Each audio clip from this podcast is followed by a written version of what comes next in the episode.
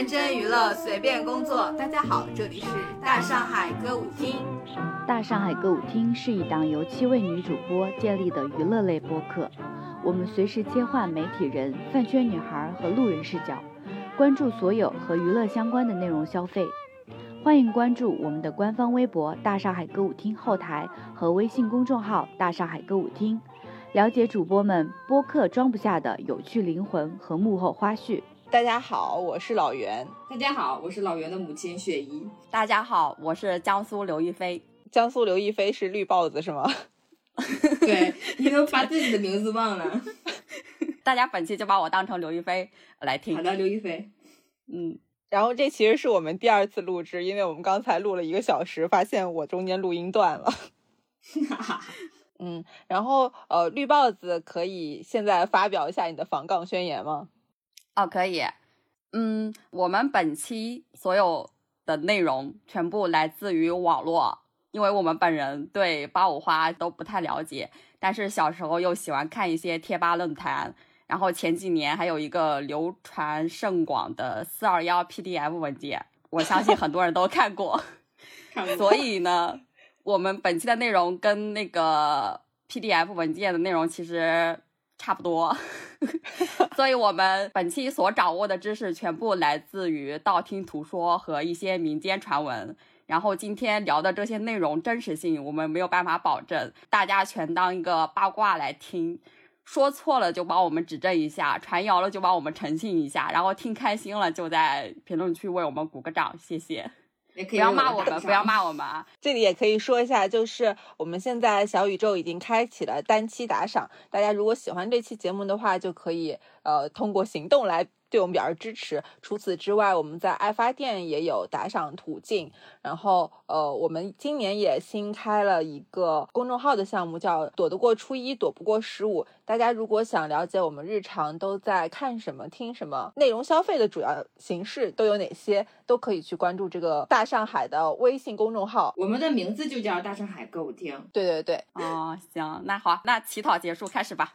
啊，对，然后我们这这期的正式节目就开始啦。然后通过刚才的自我介绍，大家其实也能够知道，我们这期聊的就是八五花。因为八五花在整个内娱的发展史上都是一个很特殊的阶段，呃，他们代表了中国娱乐圈的一个发展的模式吧。然后我们这期就想聊一下八五花。然后说到八五花，大家还记得？就是什么什么花，什么什么生这种说法是什么时候开始的吗？应该是二零零二年吧。南方都市报的时候，那会儿将四位七零后女星赵薇、章子怡、周迅、徐静蕾并称为四小花旦。我觉得这应该是有迹可循的第一次出现花这个东西。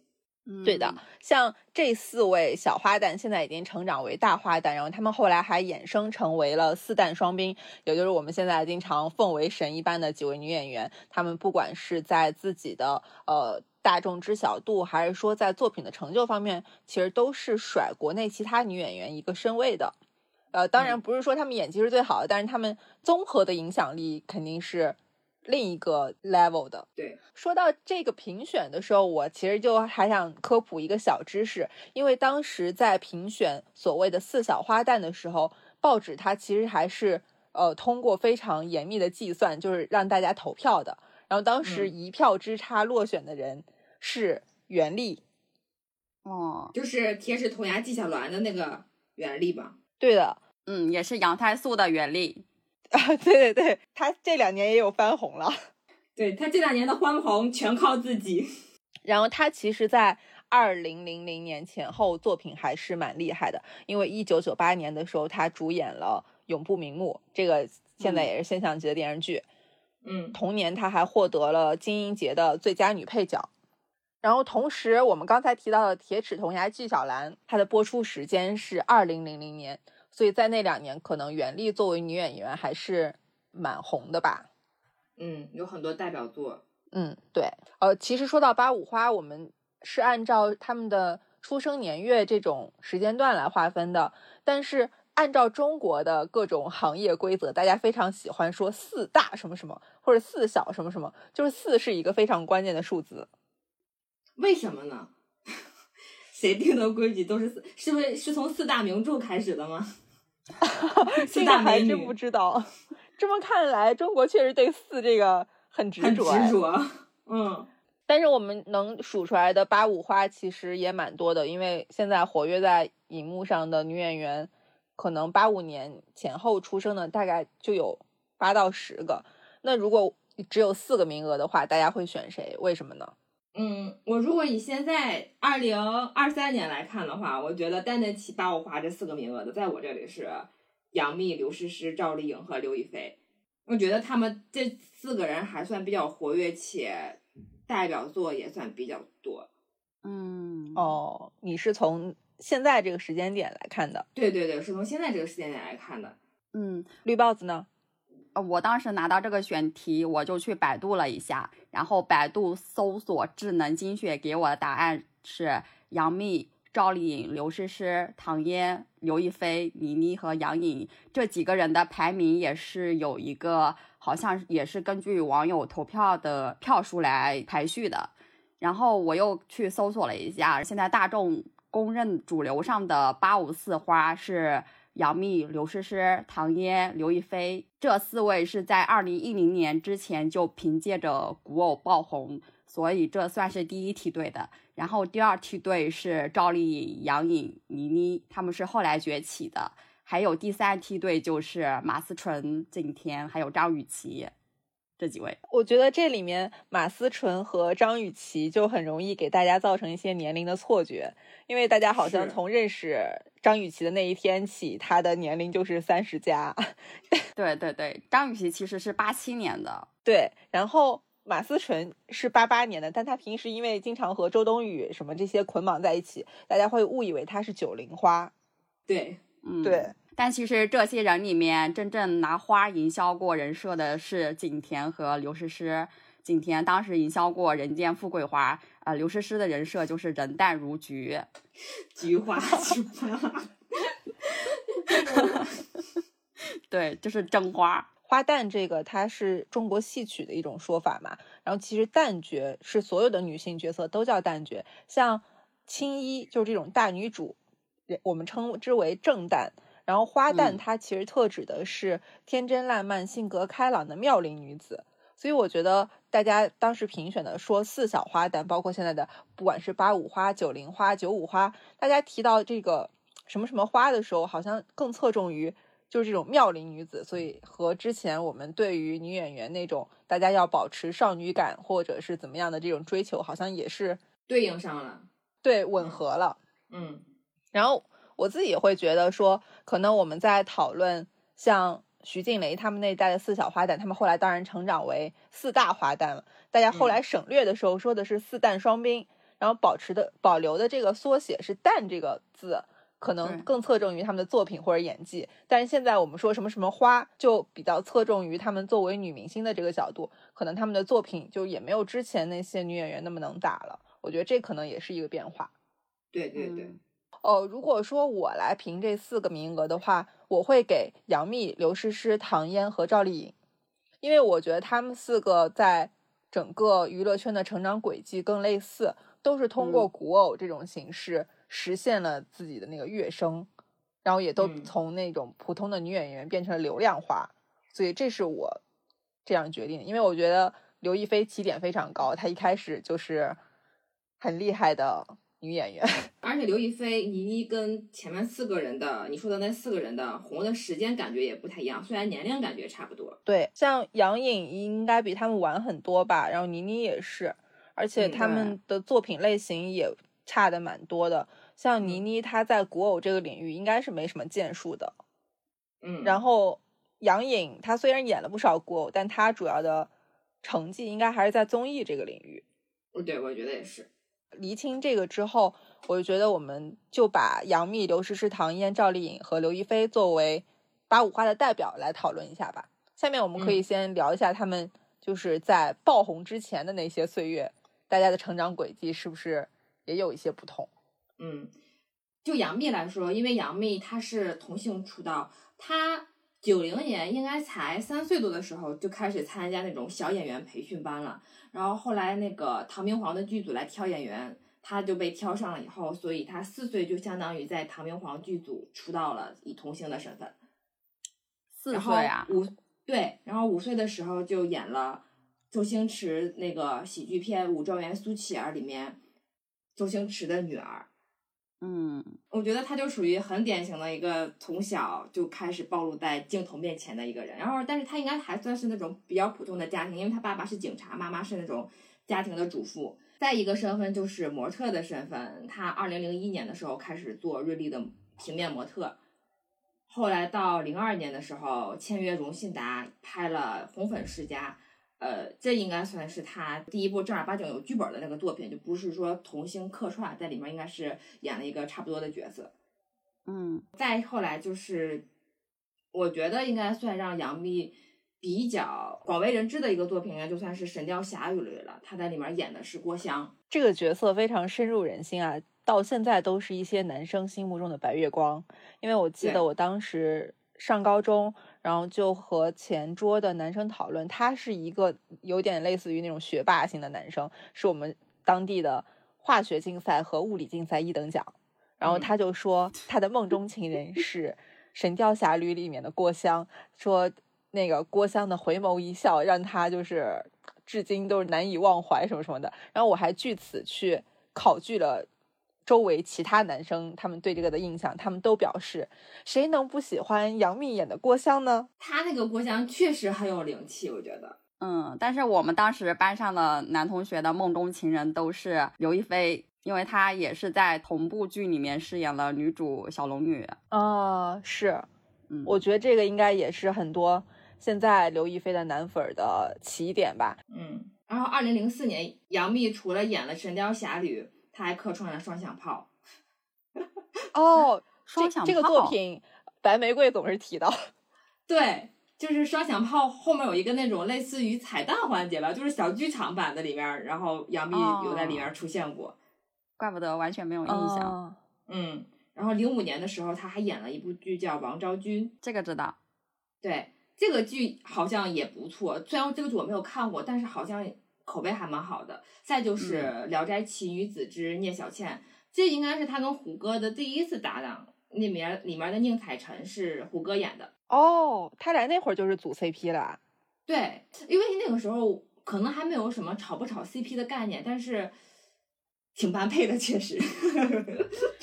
再一个比较知名的作品，我觉得应该就算那个《红楼梦》了吧。我比较好奇，《红楼梦》他当时也有参加那个，就是就是那个大型的红楼梦中人选秀综艺节目。对对对哎，这个我还，有吗？我还真不知道，但是因为他当时签了，他拍《红楼梦》的时候就已经是荣信达的艺人了。李少红拍的《红楼梦》，对，演的是那个里面的晴雯，然后同期的时候，仙剑剧组还跟这个红楼剧组这边进行了协商，然后把杨幂借出去，也在拍那个仙剑来着。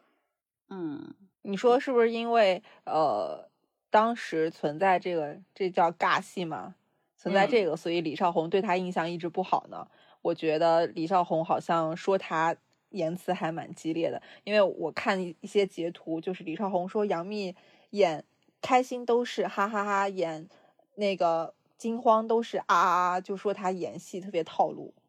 嗯，我也看到过那个采访，他就是说杨幂属于那种公式化的演戏，她知道怎么演，但是投入的感情并没有那么多。因为当时我看那个介绍他去这个所谓的尬戏吧，应该是说他在拍《红楼梦》的时候，嗯，八月中旬接到了《仙剑奇侠传三》剧组的邀请，之后在经过与《红楼梦》剧组的再三商议后，《仙剑三》的剧组最终成功借到了杨幂，是用的是“借到了杨幂”这个词儿。这个是不是他们公司发的通稿就显得杨幂当时人气很红，然后显得很抢手？这咱就不知道了，反正就是看起来还蛮和谐的，但是背地里的事情只有他们知道。再看李少红后来的态度，感觉也没有那么愉快。嗯，但但是我觉得李少红导演的评价还是挺中肯的，对吧？大家都认同吧？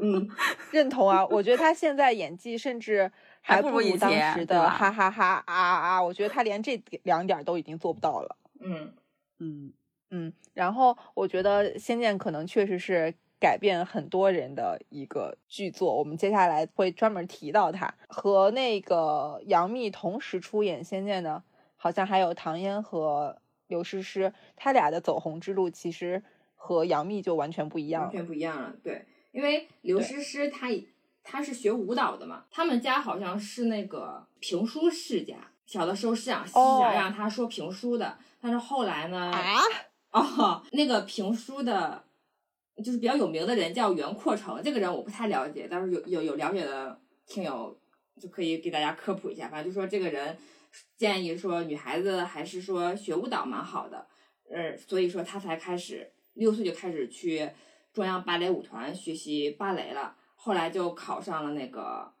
我看看北舞对，他是先学了五年的中专，中专毕业以后，十五岁的时候考入了北京舞蹈学院芭蕾舞系。等到那个零四年的时候，他去读大三的时候，岳影风和剧组到学校挑演挑选演员。本来呢，他只是去现场看热闹，但是就意外的被导演一眼相中了，就从此接拍了人生的中的第一部影视作品，然后也得到了自己的现在的这个艺名。哦，他他他本名不叫刘诗诗，他本名也叫刘诗诗，发音是一样的，但是最后一个诗是那个施主的施，现在不就是两个哦都是诗人的诗嘛？也是月影风和这个导演帮他改的，觉得又好听又好记，为他以后铺平，就是打开一条道路吧。娱乐圈可能确实 A B B 式的名字比较容易红。嗯，而且进娱乐李冰冰、范冰冰。改改名儿好像也比较容易红。哦，原来还有这个说法。这我不知道，因为现在好多艺人他们都用的是不是真名，对，但是我觉得这个原因是有些人的名字真的真的，他叫那个名字，他肯定红不了的那种感觉。类似于张凌赫是吗？张家伟。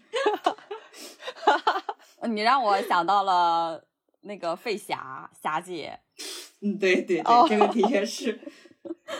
还好好多嗯是根据那个八字改的吧，就说这个名字比较旺他，还是怎么样，就是去改名。而且我觉得好记好读的确是很重要的一个因素，要不然每次想到的时候都是，嗯哎，那个谁，那个谁，这个名字太拗口了，在口边儿提不起来。对，所以现在很多很当红的小孩儿，我都记不住他的他们的名字，他名字太难记了。嗯，那个比，如说燕许家，对对对对对，我想说的就是他。翟潇闻，这两个名字放到一块儿，就是眼睛好潮。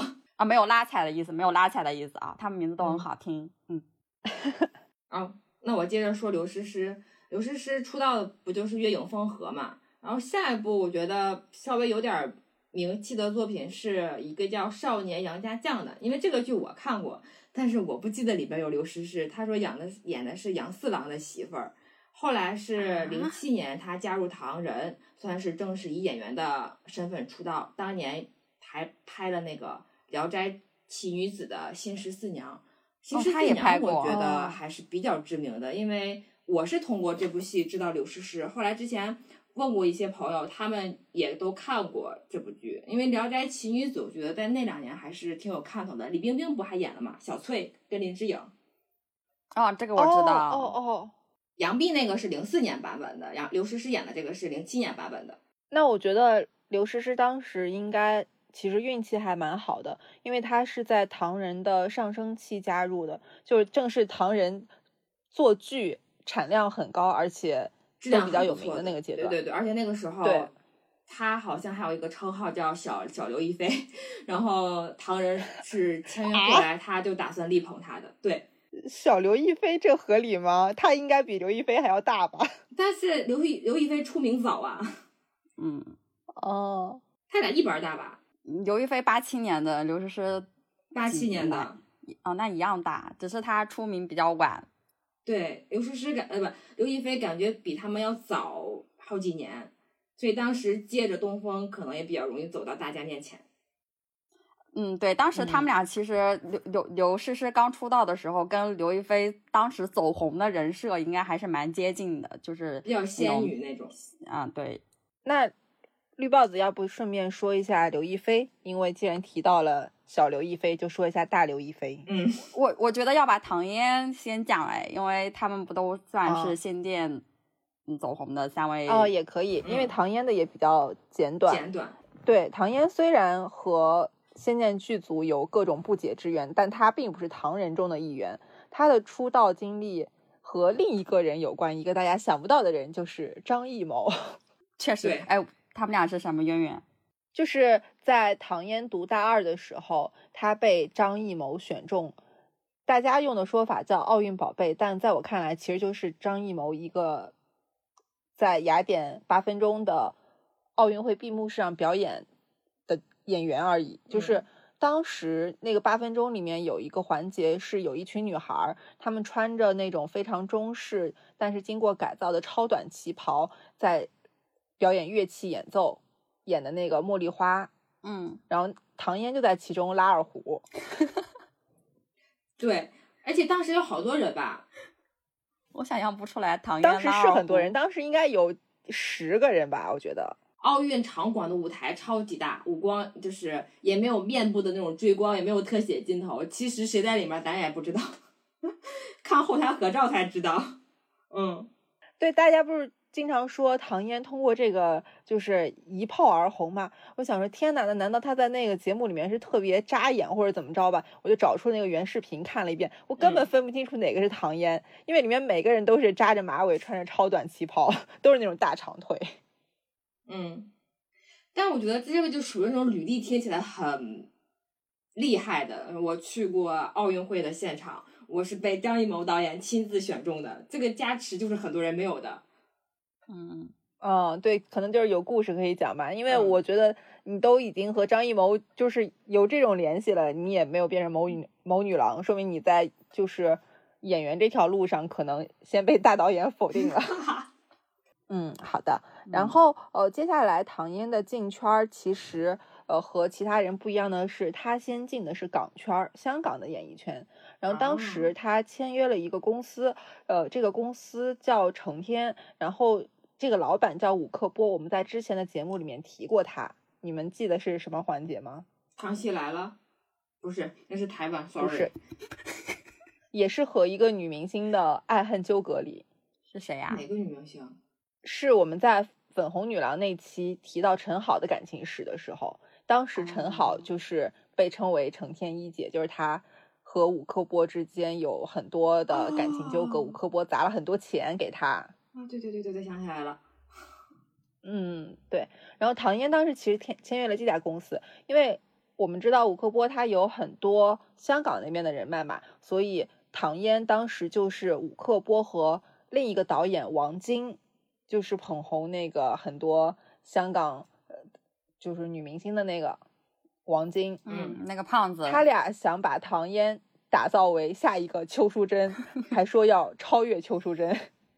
那这个定调真的蛮高的，对。然后反正当时他俩是要把它打造成下一个邱淑贞，所以当时唐嫣接了很多香港的电影，然后在里面有一些就是类似于美艳女的那种角色。可是我觉得唐嫣应该不管是从演技还是机遇方面都不如邱淑贞，所以她最后没有完成这个。现在有一个传闻哦，就是。我不知道这个传闻的真假，但是确实有很多通稿会说这件事儿，说当年他在香港拍戏的时候还和曾志伟一起拍戏，然后就是也传出了一些不太好的，比如说他受委屈或者怎么怎么样的那这些并没有让唐嫣在演艺圈获得什么成绩，最终把他推向大众面前的还是《仙剑奇侠传三》。嗯嗯，对我也是因为《仙剑奇侠传三》才知道唐嫣的。对我也是，所以《仙剑》这个《仙剑》这个 IP 好神奇啊！就是八五花，很多人的走红都和这个有关，刘亦菲也是。嗯，但是刘亦菲我觉得也不是，这只是她演艺生涯中比较重要的一个角色，但是她也不是因为《仙剑》才走红的，她出道就是巅峰，我觉得。嗯，但是她跟《仙剑》也有渊源，确实。嗯，对，对对对，她出道那个起点真的太高了，我。我要是他的粉丝，我真的是偷着乐了要。那对，那刘亦菲粉丝本人就来说说啊啊！刘亦菲她本名其实不叫刘亦菲，也不姓刘，原名叫安峰，跟父亲姓叫安峰。哪俩字儿？安是安心的安，风是风雨的风。但是我在网络上面查，也有说他叫安凤的，就是凤凰的凤。嗯，我觉得安峰比较适合他吧。是，对，这两个气质差别真的很大。对，对 他家庭家世蛮好的，他父亲以前是武汉大学的法学教授，然后母亲是一名舞蹈演员，叫刘晓丽，也是一个大美女啊。嗯然后他，嗯，十岁的时候，妈妈跟爸爸离婚了，然后他就改名叫刘希美子，也是比较有争议的一个名字，就是很多人觉得他这个名字比较像日本名字。对对对，我也记得这个事儿。嗯，嗯，对，爸爸妈妈离婚以后，他就跟着妈妈去了美国，然后改了美国籍。到十四岁的时候，又回国考上了北京电影学院，是当时北电年龄最小的学生。当时班上面的同班同学有朱亚文、罗晋，还有黄渤。应该很多人很难想象刘亦菲跟黄渤是同班同学，对，感觉黄渤都可以当他叔叔。就两人不是一个年代的感觉。嗯，对啊，我觉得真的很离谱，因为我想了一下，十四岁我们才上初中哎，是啊，对呀、所以他这个学历一直也是比较有争议的一个话题，肯定对吧？但是他的出名之路要不得不提一个人叫陈金飞，这个我们后面再说啊，现在不嗯讲这个。哦，嗯呃，当时在零二年的时候出演了金粉世家的女二号白秀珠，算是正式出道。当时他才十五岁，哎天呐，这部剧就是真的红到一个难以想象的地步，我感嗯觉。那会儿感觉家家户户都都在看的是感觉，而且他在里对边儿真的，我是后来才知道，原来他拍那部戏的时候只有十五岁，但当时小的时候看的时候完全看不出来。嗯，因为当时他搭档的演员是陈坤和董洁，董洁当时已经二十多岁了吧，就相对来说比较成熟。陈坤也是，嗯而且当时他俩都是在一开始就是很有名气的演员了。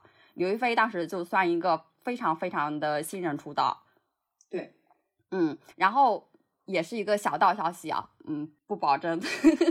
呃，当时 据 据说，呃，那个原著中当时的白秀珠的人设不太好，她是一位比较无知的恋爱脑少女，然后因为那个制片人叫尤建明吧，看到了。嗯，刘亦菲也是他钦点的刘亦菲来演这个剧的女二号，就是把白秀珠的人设给改了，改剧版里面就改了人设比较好的这种比较刁蛮任性，但是又敢爱敢恨、傲娇毒舌的一位大小姐，也比较贴刘亦菲当时的那个人设。然后呢，同年的时候，也就是还是零二年，她就拍摄了《天龙八部》里面的神仙姐姐王语嫣。据说这个角色也是据说啊，今天可能要用到很多据说。据说这个角色也是那个金粉世家的制片人尤建明把他推荐给了《天天龙八部》的剧组，然后就让他一直获得了神仙姐姐这个 title，直到今天。但他确实还挺适合王语嫣的，我觉得。对，就是他这两个角色转变还蛮大的，而且他演那个神仙姐姐，好像后来也是很多人心目中梦中情人这种。嗯，我我当时看《天龙八部》里面王语嫣出场的时候，我的神态跟里面林志颖的神态就是差不多的，就是那种呆滞了的感觉。哇，真的是看到了神仙姐姐，就会情不自禁喊一句啊，神仙姐姐。嗯，确实很美丽，但是当时就是可能因为她过于美丽了，我都没有去呃在意他的演技。就是现在看的话，演技确实有一点稚嫩啊，但是当时就是确实管不了这么多了。对他当时确实面部也没有什么表情情，但是小龙女本身应该也不是一个那种特别活泼的性子。啊不，呃，我说的是那个王语嫣，王王语嫣语嫣是王语嫣是，我觉得当时就是那种有一点木头美人的感觉啊。但我和你们的印象不一样哎，可能是因为我对这个角色的先入为主的印象是李若彤，然后同时王语嫣和神仙姐姐都是李若彤演的，啊，就，有这个珠玉在前。嗯当刘亦菲出来的时候，其实还是会有一点落差，因为你你先入为主的会认为李若彤那个是更好的。啊，对，当时也是据说啊，金庸本人对刘亦菲的评价是说，呃，他演了王语嫣之后，才让世人知道他写的这个人不是不是虚构的，就是说他这个人可能是真实存在的，就对他的评价很高。原话我忘了是怎么说的啊，也太高了，但是你这个据说我好像也看到过 对吧？啊。呃，所以可能是有真实考究的，而不是据说的。然后呃，《金粉世家》是在零三年的在央视八套播出以后，当时的平均收视率为百分之七点六八。我不知道这个数据代表了什么，但是它是连续两年都是央视的世冠。那就很厉害。嗯同年年尾的时候播出了《天龙八部》，嗯嗯，这部剧当时在台湾也播出了，在台湾也是收到了非常高的收视率，所以当时刘亦菲不管在内地还是在台湾地区，知名度都是被大大打开了。在零三年的时候，时候刘亦菲还出演了《仙剑奇侠传一》里面的女主赵灵儿，这就是他演艺生涯里面最重要的一个角色了。呃，包括这部剧都是在国内线下剧有一个非常高的地位吧。对，应该算是白月光级别的存在，我觉得。对，我觉得如果刘亦菲后来演了什么烂剧的话，大家能原谅的原因应该是因为赵灵儿吧。我觉得周围很多人都是因为赵灵儿而原谅她。他好像也没有获得多大的原谅吧？现在网上通篇不都是骂她的吗？吐槽她的吗？我没有看过《仙剑奇侠传》，但是听说这部剧也是国内仙侠剧的一个起点，好像还说是目前为止的天花板，是吗？嗯，这得雪姨来评价它是不。是起点我不知道，但是我觉得就是像看仙侠的人来说，就像我刚才说的，《仙剑一》应该就是算一个白月光的存在，就那种级别。是不是因为这部剧是根据当时一个大热的同名游戏 IP 改编的呀？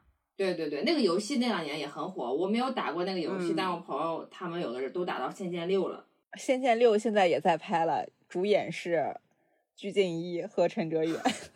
啊，我们村儿通网比较晚，所以这些这些东西我当时都没有挨上边过，就是嗯接触的也比较晚。我也是嗯然后到了零四年的时候，刘亦菲就出演了金庸的另一部经典作品《神雕侠侣》，这也是我心目中刘亦菲的代表作品。虽然她前面有很多呃大热的剧《金粉世家》和《天龙八部》，但是我心目中代表作品就是《神雕侠侣》，因为当时刘亦菲的出场画面就是给我幼小的心灵留下了一个非常深的震撼。我感觉她的出场才是真正意义上的仙女。一袭白纱飞下来的，对，因为我们当时，呃，就是印象里的仙女都是《西游记》里面那种仙女，就是穿着比较华丽，嗯嗯嗯，然后呢，走路轻飘飘的，然后也是在那种七仙女那种，对，欢天喜地七仙女，那个是很后来的那个了吧，很后来的仙女形象了，那就是《西游记》对，里仙《面西游记》里面的仙女，刘亦菲的仙女是那种，就是她本人是穿着一身洁白的衣裳，就是那种纤尘不染的，但是她本人又生活在地下的古墓里面，不见日光，也不吃人间的食物，她只喝露水和吃蜂蜜。走路轻盈，双脚不沾尘土，动不动就展开白绫，振翅高飞。刻板印象里面的仙女模板是《西游记》里面那种仙女，然后刘亦菲就是打破了刻板印象里面的仙女形象，而且她的打戏太好看了。啊，对，她的打戏特别漂亮，因为她本身也是学舞蹈的吧？嗯，她本身是学舞蹈，因为她也算出身一个舞蹈世家嘛，她妈妈本人是舞蹈演员。对，我觉得她跟刘诗诗的打戏都特别漂亮，就是因为他们都有舞蹈功底。嗯，我觉得刘诗诗的打戏对我来说，相对刘亦菲的打戏来说，还是有一点笨拙的。那是你有粉丝滤镜，我还觉得刘诗诗比那个刘亦菲打的更有力度呢。我觉得可能跟他们的妆造有关系吧，因为刘亦菲她的她作为小龙女的时候，妆造比较轻盈，很简洁，简约风。呃，刘诗诗她当时妆造是，我看她的打戏是在那个哪个哪部戏里面？怪侠一枝梅，啊，不是不是，是跟跟跟那个龚俊演的，叫什么琉璃还是什么东西？跟陈伟霆，啊，陈伟霆吧，那个叫什么？那里面他我好像没有什么不记得了。打戏啊。反正他当时穿的是一身红衣服吧，嗯，穿着比较比较比较复杂，所以在我看来就是打戏很好看啊，但是相对来说还对我来说比较笨拙。我觉得这个是妆造拖了后是的，腿，是的，因为刘诗诗他们走红之后，就是那种古偶那套审美，就是那种衣服都是要搞得很复杂，各种就是七零八碎的那种袖东子、西。大罐子什么的。对刘亦菲的小龙女，她的衣着就比较清透，很对，都没有。拖地。嗯，因为刘亦菲在的还是电视时代，那刘诗诗他们后来都已经是那种互联网时代了，就是这个 审美系统是不一样的。嗯，哎，我到现在就是还是会去看一下刘亦菲的打戏 cut，然后尤其是，唉，尤其是被现在那些，知道吧，就是糊弄人的武打场面 污染了眼睛之后，那需要去洗眼睛。啊、是的。但是呢，当时的杨过是黄晓明，黄晓明，哎，这部剧唯一的，说起来我就特别的难过。然后我那天在想这个的时候，我还回想了一下，我觉得这可能是导演的臆想。是这样啊，我觉得像小龙女这样的仙女，就是在那些人的臆想里面，她就是要被丑陋的男人玷污的，因为他们自己不是清秀俊丽的美男子，所以他就要找到一个形象和气质都跟自己比较匹配的对男演员，这样比较好让那些知道吧，就是比较普通的男子有代入感。普通男性代入，是的，我是这么理解的啊。我那个时候听到的一个剧说是，本来这部剧是不是要找陈晓呀？陈晓红的这么早吗？没有？吧？陈晓这个我不知道，但是当时刘亦菲的人选，呃，不是刘亦菲，当时小龙女的人选还有周迅。然后这一年的时候，刘亦菲，也就是零五年的时候，刘亦菲还有两部电影上映，就是和陈柏霖主演的《五月之恋》，以及跟林志颖搭档的《恋爱大赢家》。这两部作品我、我都没有看过，这两部我都有话可对，请你来点评一下。因为我上周末刚看了这两部电影。怎么？样？你说说。《恋爱大赢家》非常难看，但是但刘亦菲很好看，对不对？对特别美丽。就是我一直呃都 get 不到刘亦菲的美，因为之前我们在群里聊天的时候，白玫瑰总是把她奉为仙女，就说是她见过的什么什么大美女，但每次我都对这个表示质疑，因为我从来没觉得刘亦菲。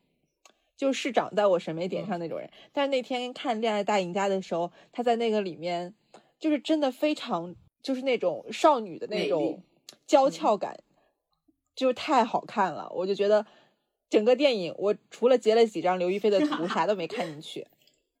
美貌可以让你忽略演技和剧情。因为那个剧情它其实就是那种非常台偶式的那种，很抓马又很狗血又很不讲逻辑的那种。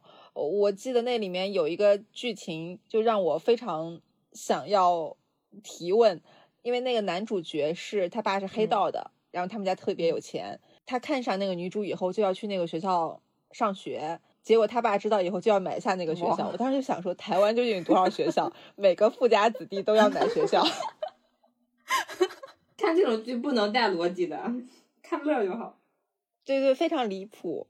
但是《五月之恋》非常好看，因为我在群里面说我在看《恋爱大赢家》的时候，他们就说你应该去看那《五月之恋》，那个特别好看。它其实讲的一个追星故事，就是和五月天有非常强的联动感。我觉得舞迷应该都去看一下。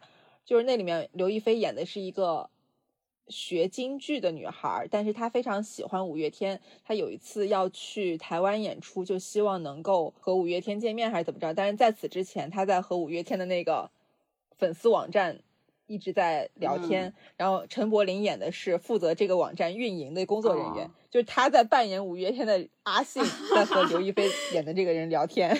那作为刘亦菲粉丝和曾经的舞迷，我真的要去看一下这个消除电影。狂喜，待会儿录制完了就去看。对这个电影的走向特别好玩，就是他讲着他俩不是一直在聊天，然后后来他们就网恋奔现了，但是奔现三天以后就分手，因为他们就因为种种原因又错过。但是这中间它不只是一个非常小清新的爱情片，它有非常深沉的那种，就是。呃，我应该说乡愁好还是什么？就是他还讲了刘亦菲她的爷爷，其实当年呃因为战争到台湾那边定居了，哦所以他和家里面这边的之间的那个关系，就通过刘亦菲这个年代和台湾的那个联系又串起来。我记得我看这个电影的时候，就看到他爷爷那段，就还看哭了，就特别感人。就可能中国人骨子里面就是有关那段关系的那种情愫就被调动起来了。嗯，故土情节，对对对，就很感人，也很清新。就他所所有就是刘亦菲和陈柏霖之间那种暗生情愫和那些对谈或者是一起去玩的那种画面，我就觉得啊特别可爱，我特别喜欢。嗯，然后刘亦菲在里面有一有一段京剧的扮相也很火，对吧？我虽然没有看过电影，但哦是的 cut。对我看了嗯这段儿，我觉得她演的还挺好的，就是把那种说京剧的人那种英气演出嗯来了，就有点让人联想到说她之后演花木兰，不是也有一些那个类似的扮相吗？啊，那个扮相就差别太大了。花木兰里面的扮相确实不太好看，我没我没看完，我努力了一下，放弃了。啊，那可能是西方人的审美吧，嗯，对中国人的一些误解。对对对，我觉得在我看《五月之恋》和《恋爱大赢家》的时候，我就觉得这简直就是刘亦菲最好的时候，她身上有的那种少女感，就是完全是纯天然的，嗯太可爱了。就是灵气，我当时也能理解大家对为什么说她是大美女了。嗯，我是觉得杨幂和刘亦菲在她们十几岁或者二十出头的时候，真的是灵气太足了。就是我觉得那种眼神儿里带出来的灵动是演不出来的。我在想说，这是不是就是呃演技差的人？就是你在 刚入行的时候，其实大多数是本色出嗯演，就那种反应和演技都是纯天然的。但你当真的把这个作为一个职业的时候，你就没有办法调动你所谓的演技来应付各种场面了。也可能嗯是，对而，且他们两个都算出道比较早的，就打小就开始演戏。就是当时他们自身的魅力要超过角色的魅力。嗯嗯，对。哦，对对对，可能真正有演技的那些人，他们是会随着你入行时间越来越长，你可以驾驭的角色越来越多的。但是像他们这杨幂、刘亦菲这种类型的演员，可能他们就是起点很高，天花板很嗯低。就一直在那个档次上了，就上也上不去，下也下不来。不过这么看，刘亦菲红的好早啊，因为刚才绿帽子讲到她非常关键的那个作品《神雕侠侣》，那里面其实 同演的还有杨幂，但杨幂那个时候还不是什么特别有名的对，杨幂那个时候应该是刚刚崭露头角吧，就刚刚说迈向大众的视线，但是刘亦菲已经是女主了。然后就到了零五年，到零五年的时候，我们前面说的那几位八五花，其实这个时候还没有什么在娱乐圈还没有什么姓名，但是这一年的时候，刘亦菲就已经宣布暂时息影了。专攻学业了吗？不是不是，零五年对刘亦菲的意义还挺不一样的。首先是《仙剑一》的热播，让她成为一个国民女神。接着她就去追逐歌手梦想了，她签约了日本索尼音乐娱乐她那个还是。唱跳歌手呢，穿着短裙，我记得那蓬蓬裙。哎，你们有没有听过她的歌啊？我听过，那两年电视里老放。啊，对，呃，这一年是刘亦菲十八岁嘛，然后据说就也是据说啊，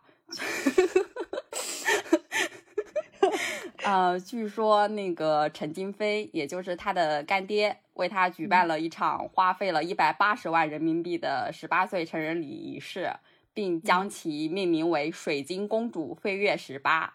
然后也是这一年，啊，关于他的一些不太好的传闻就随之出现了。首先嗯是那个宋祖德，那个嘴巴很大的人，说他是，哎，我都不想说这些，就是说他说他是男的是吗？变性人吧，变性人嗯，对。这都可无语，我觉得太离谱了。但是很多人信了耶，那就更离谱了。嗯，本来刘亦菲应该是不怎么在什么一些公开的场合去澄清他的这些传闻，也就是因为宋祖德这人太缺德了，很多人信了嘛，所以他也没有办法只能在一些公开的场合去澄清这些莫名其妙的东西。然后呢，前面我们也一直在提到，呃，一个人就是陈金飞，这个人的身份是刘亦菲的干爹，据说他也是干爹文化的鼻祖之一，因为当年很盛传干爹文化。嗯，嗯，所以干爹就后来大家动不动说谁谁谁有个干爹或者找个干爹，是从这个人身上开始的他啊。只是之一吧，其他的也不太了解。嗯嗯，嗯，哦，因为我觉得这个人就是他的存在很神奇，在此之前我一直以为他是刘亦菲的后爸，就是我以为这个人和刘亦菲他妈妈是嗯后来结婚了。对对对，但是围绕他们家的传闻，不就也是在这些关系里面嗯转来转去的吗？对，但是他本人其实不是他的继父，他真正有一个继父是美国人。嗯嗯，嗯，哎，哦其实这段背景我一直在纠结啊，要不要去说，因为他这些里面的内容都是当年的一些贴吧呀、一些论坛里面的一些小道消息，就没有办法去考证真实性。但是我做刘亦菲功课的时候，我觉得真的好无聊，只有陈金飞这一段比较有传奇色彩，包括后面跟曾轶可的那一段啊，后面再说。然后先说一下陈金飞吧，陈金飞他本人也算是一位当年的知识分子，啊，我以为他是那种富商。富商是他后面的身份。他一开始是那个我忘了是哪个大学的经济学学士，因为在他们那个年代，其实大学生还是这个身份还是蛮吃香的，对吧？比较少。嗯嗯，嗯，他当年毕业以后就被就是一家国企的员工，是当年那个叫什么邮电部的员工。然后他后来就是下海经哦商，呃，就是也获得了一些成功。这具体怎么获得成功的就不说了啊，因为刘陈金飞不是我们本我们今天的主角。他后来做的生意是房地产生意，据说他当年把北京东二环的黄金地段的一处高档的公寓命名为金飞公寓。不知道现在这个公寓还叫金飞哦公寓吗？没有去了解。嗯金飞公寓应该就是取的他自己的名字和刘亦菲的名字的组合吧，叫金飞公寓。啊，是那个飞啊不是嗯刘亦菲的菲，然后金是他本名，本名里面的金。啊！对，哦，那难怪。哦，刘亦菲这个名字也是他给取的对哦，对他也是艺名。啊，对他本名叫刘希美子嘛。嗯然后陈金飞让刘亦菲给这个公寓拍了广告，在那个公寓上面挂了他的巨幅海报。然后也是一个小道消息啊，就是这个海报让金粉世家的制片人尤建明注意到了刘亦菲。据说他当时在他当时在逛街哦，不是他当时在逛街，然后看到了这幅海报，就对刘亦菲一见倾心。呃，不是是那个倾心啊，就是说他想让她来参演自己的剧，然后就联系到了陈金飞，让刘亦菲来参演那个《金粉世家》里面的吕二。这个经历也太玄幻了。对啊，，所以说是小道消息嘛，没有办法保证它的真实性。这也太没有办法保证了，这仿佛比趴床底还要趴床底。你就现在看当年的那些新闻，就是看的人对满脑子都是一些问号，但是又觉得很有趣。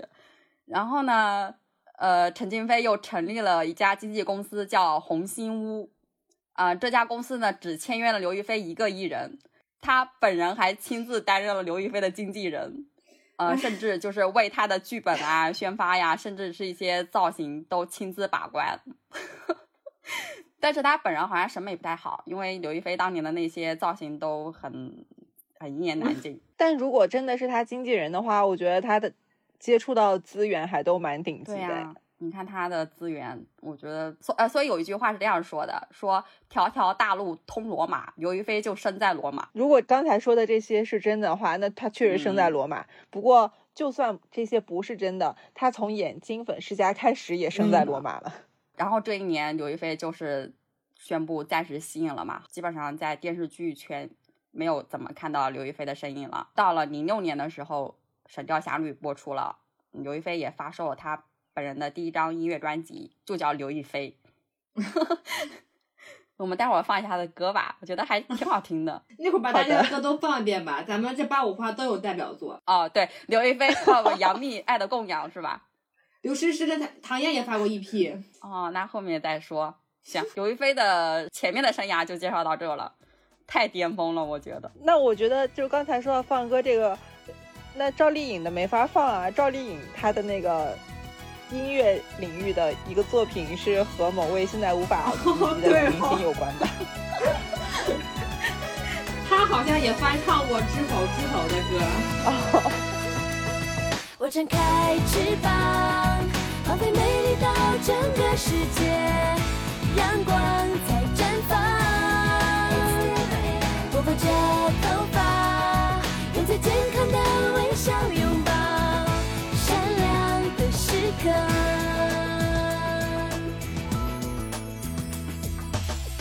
在心里面飘扬着一种放飞的感觉。多希望自己可以让秀发飞扬。Oh yeah！如果说健康和美丽是同一条平行线，哎，但是我们说到这，我们说这些的时候都没有聊到刘呃赵丽颖，哎，就是这个时候小赵在干什么呢？这些八五花们都风生水起的时候，小赵在干什么呀？小赵在干什么呀？跑龙套。小赵在跑龙套，那我们说小说他的跑龙套一经历吧。点一点从底层一一部戏一部戏拍出来的。对，我觉得其实刚刚就聊唐嫣、杨幂，还有刘诗诗，还有那个刘亦菲的时候，你就可以发现他们几个人家庭其实都还蛮好的。就就算说杨幂家是普通家庭，也是北京的普通家庭，然后唐嫣她是上海的一个中嗯产家庭，然后刘诗诗家里面挺好环境也很好嘛。然后刘亦菲就更不用说了，然后和他们形成鲜明对照的就是嗯赵丽颖。赵丽颖她是出生在河北廊坊的一个普通的农民家庭，然后她在廊坊市电子信息工程学校学的是空乘专业，这是一个中专。当时她就没有机会去考空姐，因为好像家里面经济条件不好吧，她就在当地的公司做那种什么销售助理，其实也就是销售，那应该是到处去拉单子，需要喝酒或者什么端茶倒水之类的对，就是我们也都对销售这个行业就是嗯有一些印象吧。他说他那个时候销售部门要喝酒，自己也不懂，不知道该喝多少，还喝出了急性肠胃炎。我就觉得他是体会过那种最嗯底层生活的。然后除了这个销售助理之外，他还在商场发过美容卡，还在那个饭店当过嗯服务员儿。我记得这些经历好像他在中餐厅那个节目里嗯面也提到过。然后他的职场转折点出现在二零零六年，他在机缘巧合之下去参加了当时的一个选秀节目，叫《雅虎搜星》。但当时那种选秀节目和我们现在理解的选秀节目其实还是有一点差别，它是那种就是网站自己办的那种小规模的，因为那会儿还是门户网站的天下嘛。然后他当时在冯小刚那个小组获得了冠军，但他所谓的冠军的收益也不过就是拍摄了冯小刚主导的一个短片，然后那个片子也就只有八分钟而已，他也并没有因此在演艺圈获得飞升或者怎么样。呃，算微电影还是广告？，对，就是有点类似吧。虽然搭档的是范伟，但是这个现在也从来没有人提到过这个小短片，叫嗯贵族片。然后呢，他就接下来在各种片子里面跑龙套，或者演那种所谓的特嗯约演员，就可能只有远远的嗯画面，或者演各种丫鬟啊什么什么的，反正演乱七八糟的。他真正比较像样的角色出现在二零一一年。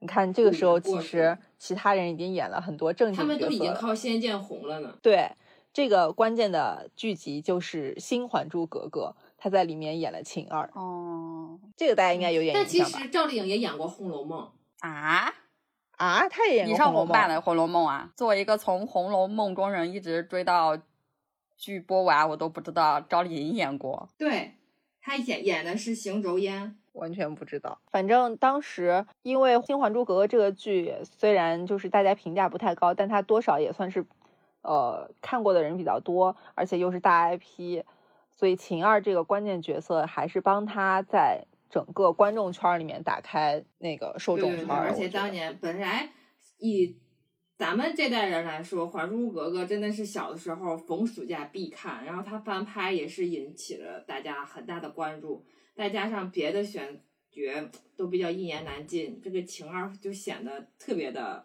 就是出挑。是的，哦，对的，就是大家对其他角色都很但是不满意大家对。晴儿 这个角色都还比较满意，我觉得。对的，嗯，那我们接下来要不然就聊一下大家的成名，就是那个巅峰期的到来，因为其实二零一一年到二零一七年或者一六年，就是整个八五花的鼎盛时期，他们在这个期间有了很多的代表作，同时也开始证明了一条女演员变成流量花的道路是非常可行且高嗯效的这种模式。你说就是八五花巅峰期，其实已经是刘亦菲的滑铁卢了。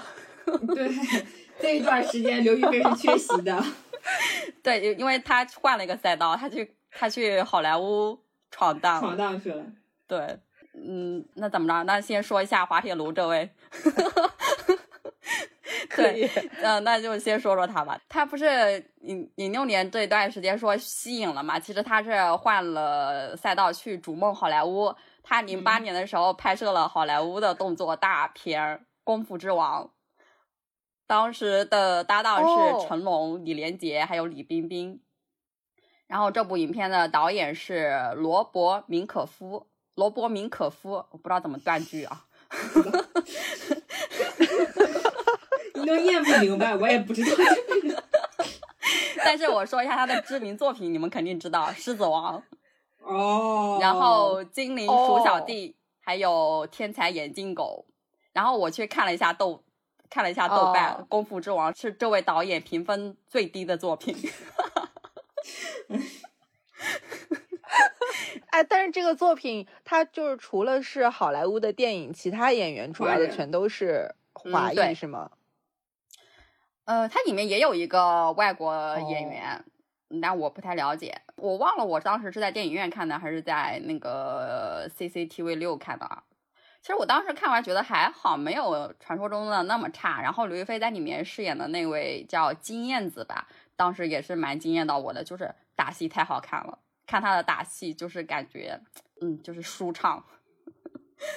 然后我觉得是这样啊，我觉得可能是电影它比较能检测一个演员的真实水平，所以刘亦菲她的电影运营好像一直都不太好。虽然接到的都是一些大制作，但是她口碑特别差。然后之后又又上映了《鸿门宴传奇》《倩女幽魂》《恋爱通告》。对，哦，这些电影听起来都是景甜也可以演的。啊，没有吧？他演的都是一些大美女人设啊！你看《鸿门宴传奇》里面演的是虞姬，然后《倩女幽魂》演里面演的是聂小倩。嗯，景甜可以吗？哦，景甜这个不行。嗯，因为我对景甜的印象也是她演了很多那种，就是什么有好莱坞明星加持的那种，就是。非常大制作电影，什么什么长城啊，什么什么这种。不过她人设不是大美女，她这里面那些人设都是大美女人设。但是这些电影吧，也让刘亦菲获得了一个称号，叫“票房毒药”。这个毒药好像杨幂也有过。刘亦菲她演电影是不是没有票房特别好的？有一个是那个四大名捕，名捕还是名捕啊？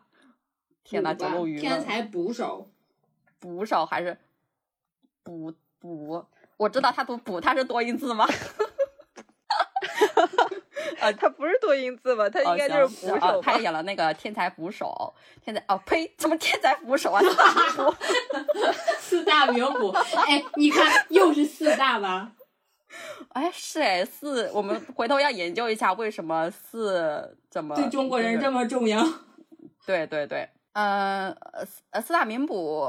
你们看过吗？我是看过。如果说刘亦菲她之前那些作品，我都看不出来她的就是她的演技对我来说没有太大的影响，但是这部电影的演技就是很影响了她在我心目中的地位，太差了，跌跌落了，就演太差是吗？对对对。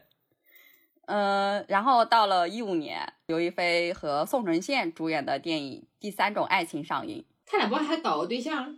就是因为这个搞的吧？当时是官宣了恋情，这是应该是刘亦菲呃本人目前为止唯一一次公本人认证过的恋情。嗯嗯嗯，哎，但我到现在都觉得他俩是假恋。对他们俩是交往了两年之后又官宣了分手吧？但是我作为他的粉丝，我肯定是对于姐夫，我肯定是要去考察一下的。但是在不管说那些粉丝放出来的一些晚会，还有路透里面，我觉得这两个人的互动都写了两个字：不熟。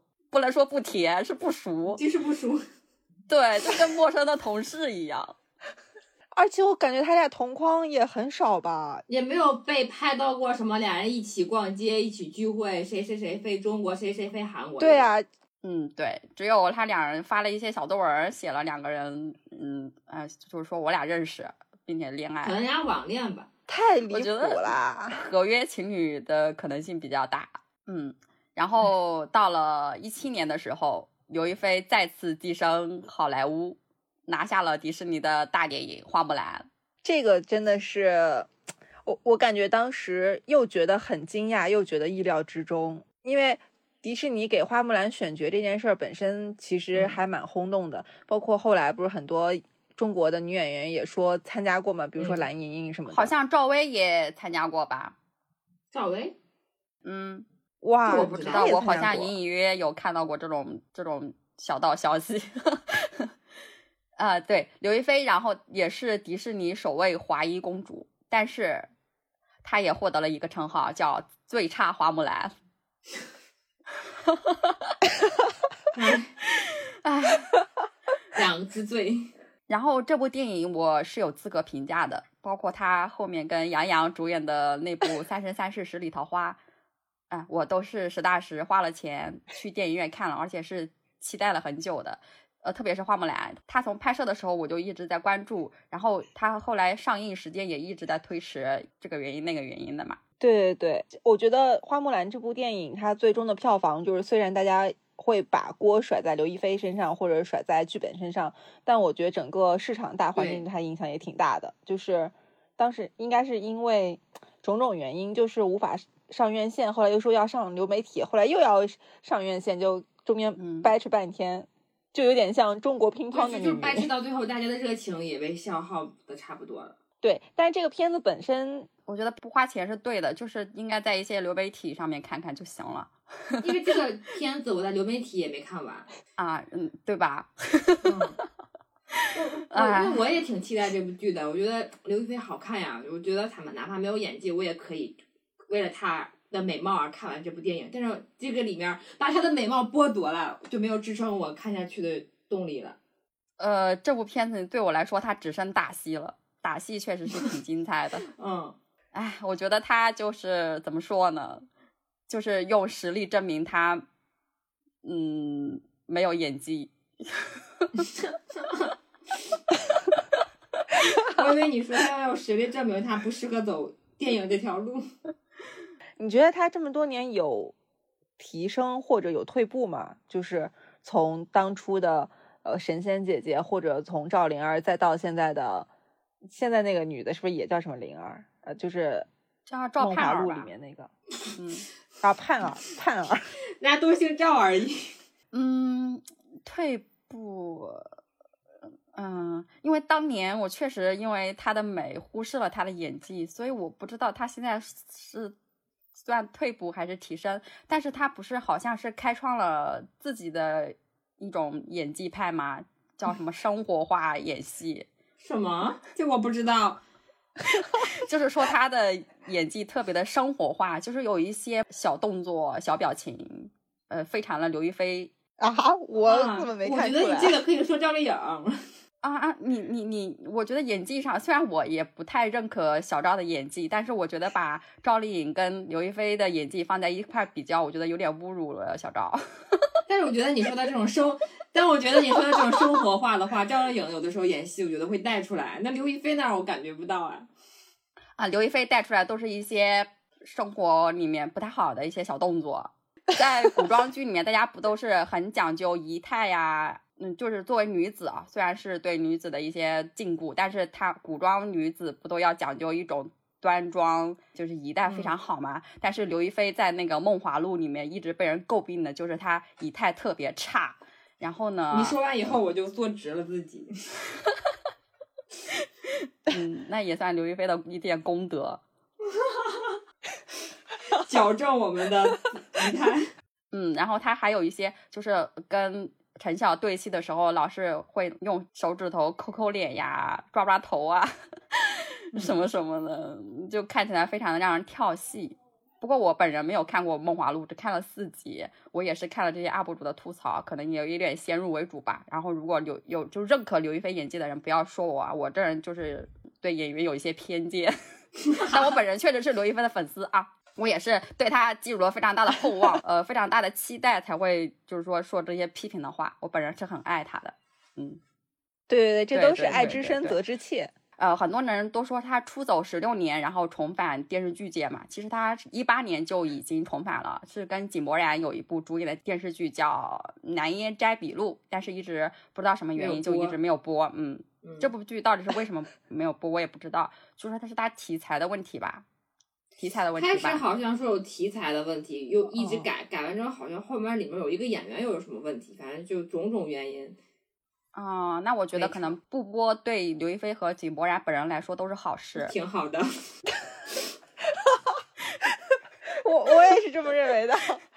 作为最近被大家呃公认的归路的宣发，我会觉得井柏然就是可以先休息一段时间，就是在这种对他演技质疑的巅峰时期，他的作品可以暂时先嗯不，出现在大家面前。家居界挺好的，去做一些家居居时尚博主销售什么的，对对对，挺好。嗯，对，就是现在演艺圈也不是特别火热嘛，大家也是可以多找一些其他赛道的职嗯业忘做一做，就是或者就是专心啊谈恋爱也是 OK 的。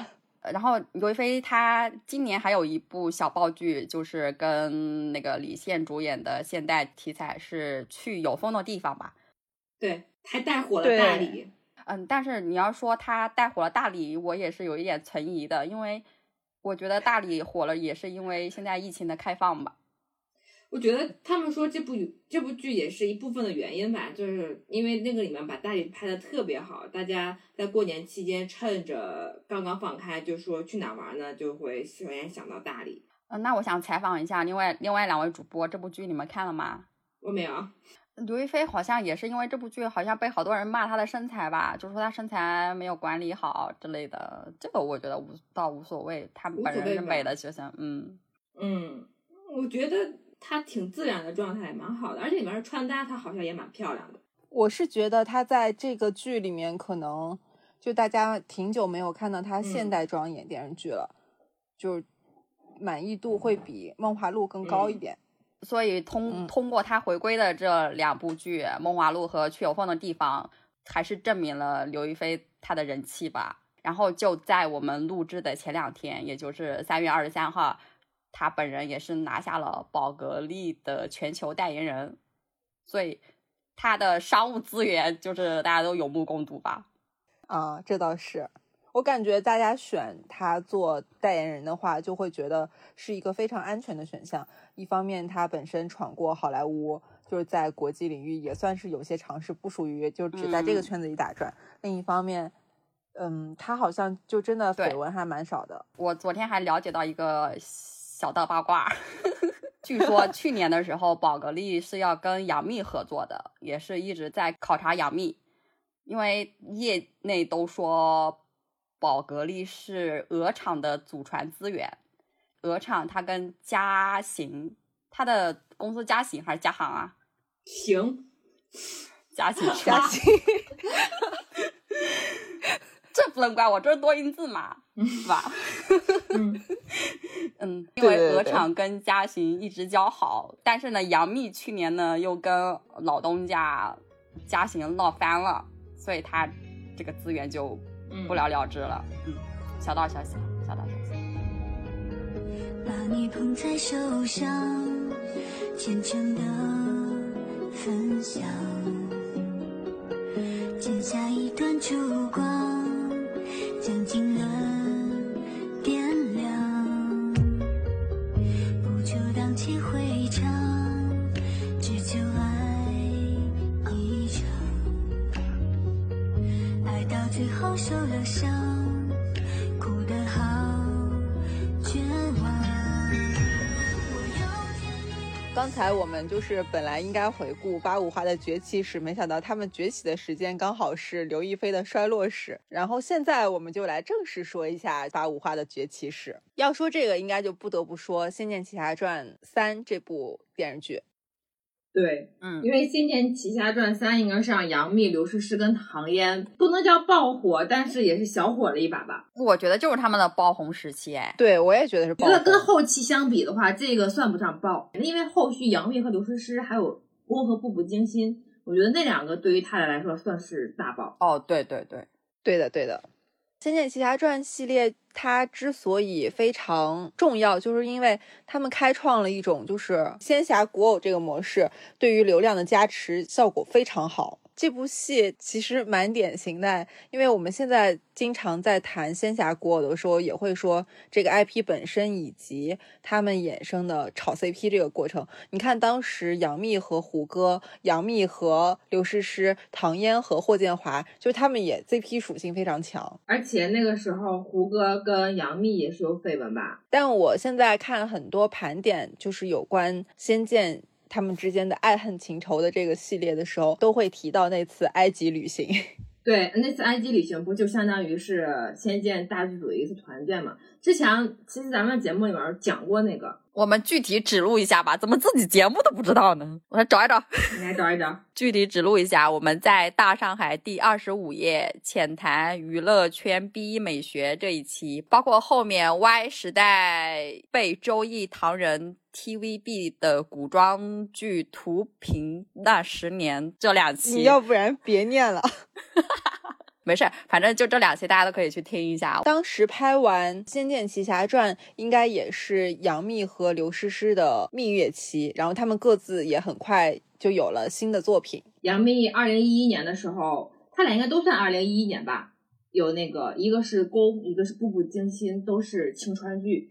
这两部剧，我觉得才是让他们两个真正爆红的作品。这两个确实，因为他们其实是各自挑大梁嘛。同年，其实唐嫣也是有非常厉害的作品，《夏家三千金》也是在二零一一年，这个当年也可火。《步步惊心》和《宫》那两部，我觉得大家之所以把它地位。摆得很高，就在于它不仅对于他们两人来说是让他们跻身一线，或者说跻身于抱抱这个行列，而且也是开创了整个穿越剧的一个盛世。这两部因为它密集的出现，又密集的获得好评，所以让穿越剧本身变成一个很热的赛道。当年唐嫣她的代表作《夏家三千金》，它其实是在一个非常传统的赛道里面，但是它夺得了当年安徽卫视的年冠，平均收视率是一点三一八，然后收视份额是百分之。三点二五四，这个剧应该也是很多人 童年回忆里面不可或缺的一部剧，因为我当时也经常看。是不是因为它比较长啊？收视率是累积的呀，好像有一百多集吧。它虽然长，但是它这个收视率的计算其实不是按照你播的足够长就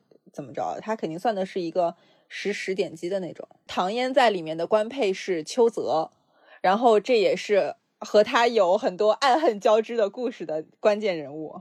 这个渣男，我不是前面以前说过我们要盘点一下八五花九零花嘛？我们回头再盘点一期对应的就是八五渣九零渣之类的吧。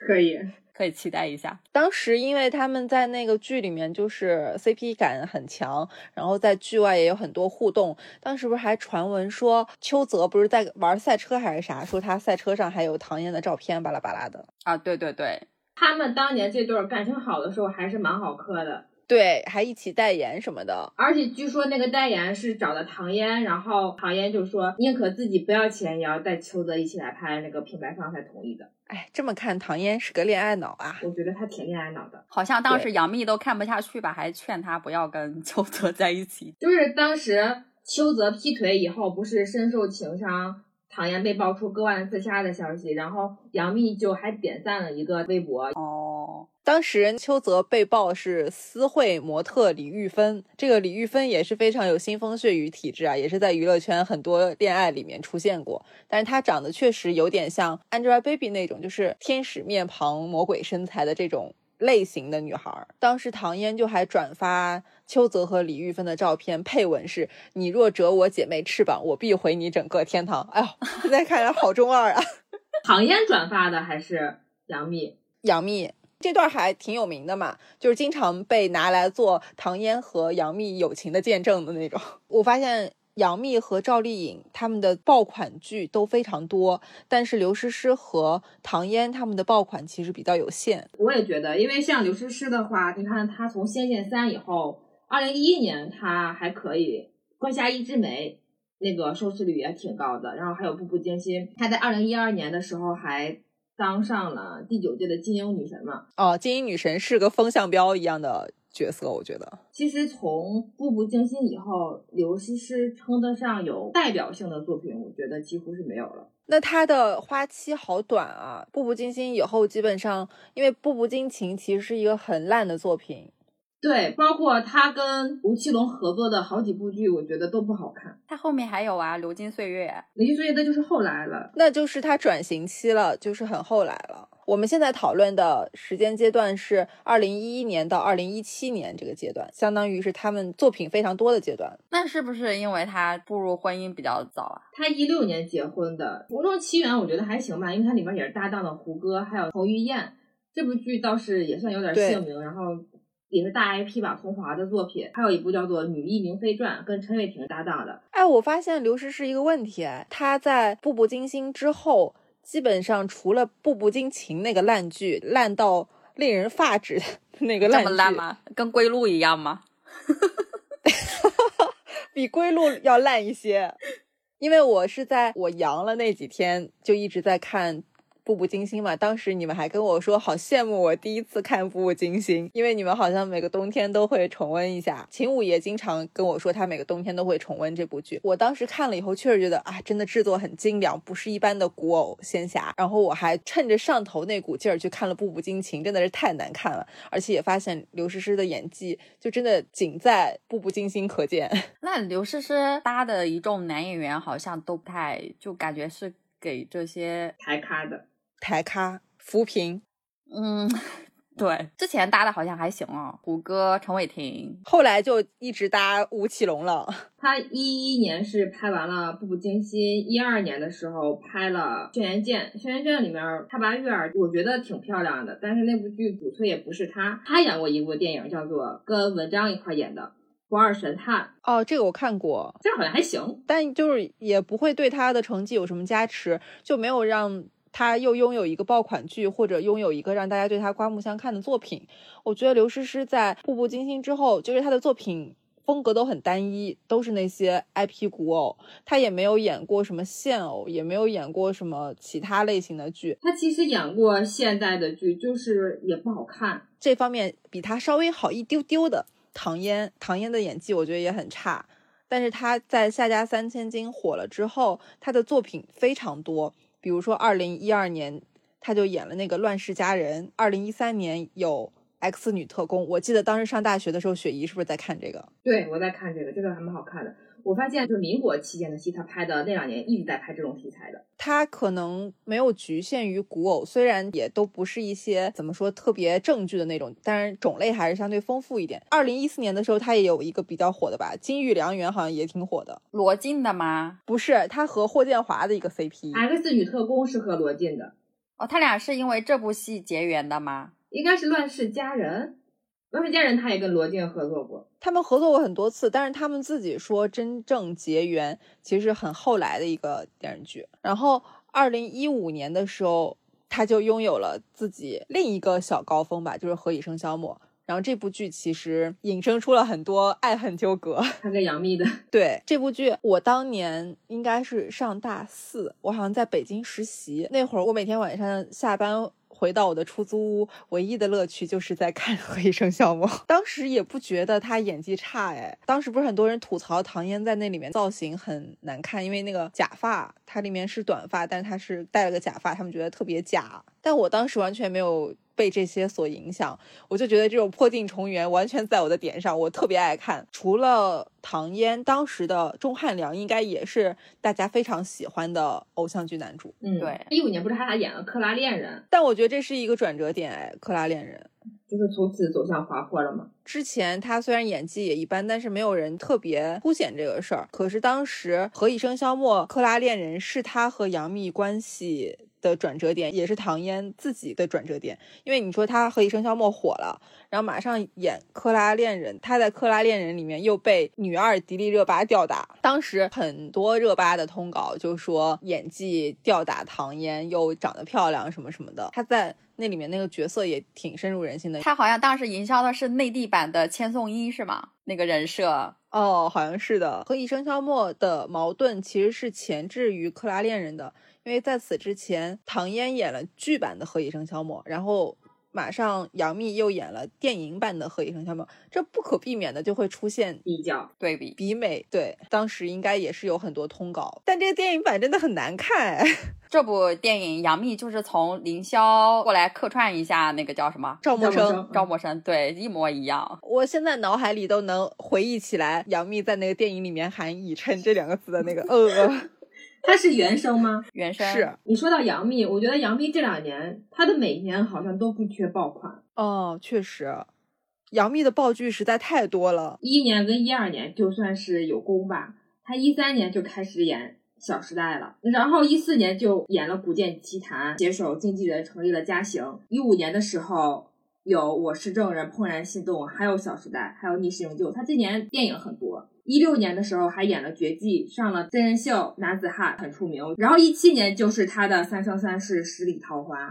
一八年的时候有《扶摇》，他首部文艺片《宝贝》，还有《刺杀小说家》。《三生三世》之后，他的作品好像都没有那么爆了。没有那么爆了，但是每年你也能数出来他两部挤在大家眼睛里面的作品，咱看不看吧，但是肯定有所耳闻。对，但是你像二零一六年、二零一七年以后，唐嫣、刘诗诗基本上就不创作了。哎呀，都不能说他们创作，不演戏了。回归家庭了，这两个人就唐嫣到现在，我觉得都没有算完全的复出了。对，我觉得他都没怎么工作，所以他的粉丝说他不上进。杨幂虽然爆款这么多，但是她也没闲着，她又结婚又生孩子又离婚的。对，杨幂好厉害呀！太厉害了，时间管理大师。刚刚又想到一个唐嫣和刘诗诗的共同点，哎他俩一个是有爆款以后都不怎么出来了。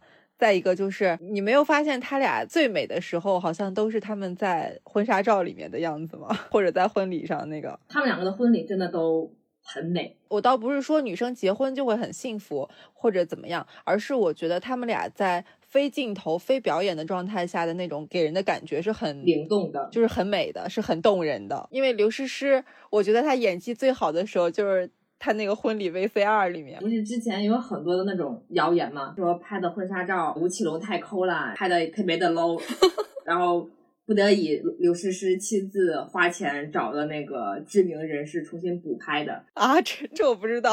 不是去巴黎拍的吗？我印象里好像是在一个什么游艇上面拍的，刘诗诗穿着西装，造谣的是吴奇隆找的团队拍的婚纱照太 low，后来刘诗诗找来柳宗元来救场重拍的才高大上。因为之前有一个路透图，就是刘诗诗跟吴奇隆两个人在草地上拍婚纱的时候，刘诗诗的婚纱不合身，然后后面都加了好多夹子，吴奇隆的那个皮鞋也不合脚，后面露出来一大截儿。然后大家就说吴奇隆你好抠啊，都舍不得给姐姐花钱拍好的婚纱照，穿合体的衣服什么什么的。但其实这个事儿，我看那个吴奇隆的粉丝出来辟谣说，婚纱照也只拍了这一次，是同一个团队，但是那就是路透跟精修的区别，他是在新西兰拍的。哦哦哦，对对，我记得是在国外拍的。说吴奇隆抠这个传言一直都有，好像是。啊、刘诗诗和唐嫣确实结婚以后，整个生活的重心就还蛮放在家庭的。但是赵丽颖和杨幂其实是相反的例子，因为你像赵丽颖爆红，应该是因为《陆贞传奇》吧？这部剧是二零一三年的。我对这部剧爆的一个印象是，我在上大学的时候，我们有一门课的老师雪姨也知道，就是那个老师看起来非常学究木讷，就是不关心娱乐圈的这些事儿。但是他说他自己每天晚上在看《陆贞传奇》。